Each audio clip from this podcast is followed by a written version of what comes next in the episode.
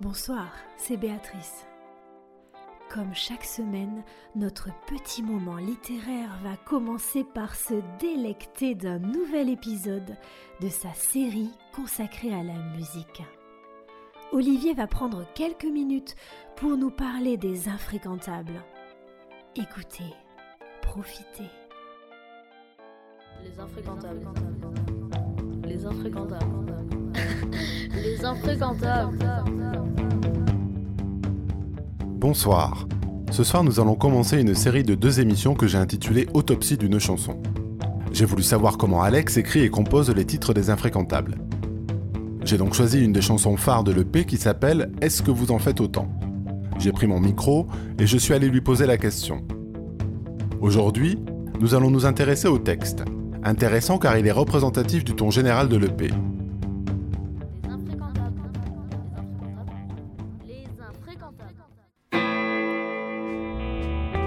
Ça commence au mois de janvier, dans leur belle tenue de soirée, nos meilleurs vœux, nos bonnes années, et surtout, surtout la santé.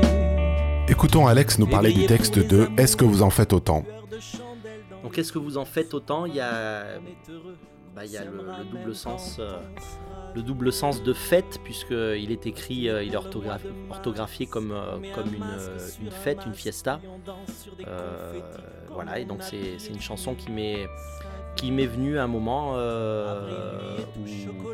où j'ai vécu une sorte de saturation de, de fête, voilà, une espèce d'im- d'implosion sur, sur les, les célébrations commerciales de, de toutes les fêtes où, euh, Et puis, euh, et puis surtout, c'est Renaud aussi qui, m'a inspiré, puisqu'elle est, elle est complètement calquée sur euh, la chanson Hexagone de Renaud. Et euh, voilà, chaque, puisque chaque mois, il y a, une fête.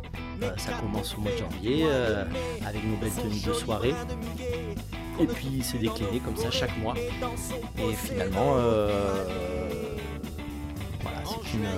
c'est une critique de cette société de consommation qui, euh, transforme finalement euh, tout ce qui peut être fêtable, euh, que ce soit un anniversaire, que ce soit des événements plutôt d'origine religieuse ou spirituelle, tout, est, transformé pour, pour convenir à cette société de consommation. C'est court, mais je mettrai bientôt en ligne sur le site de Radio Livio l'intégralité de cette interview.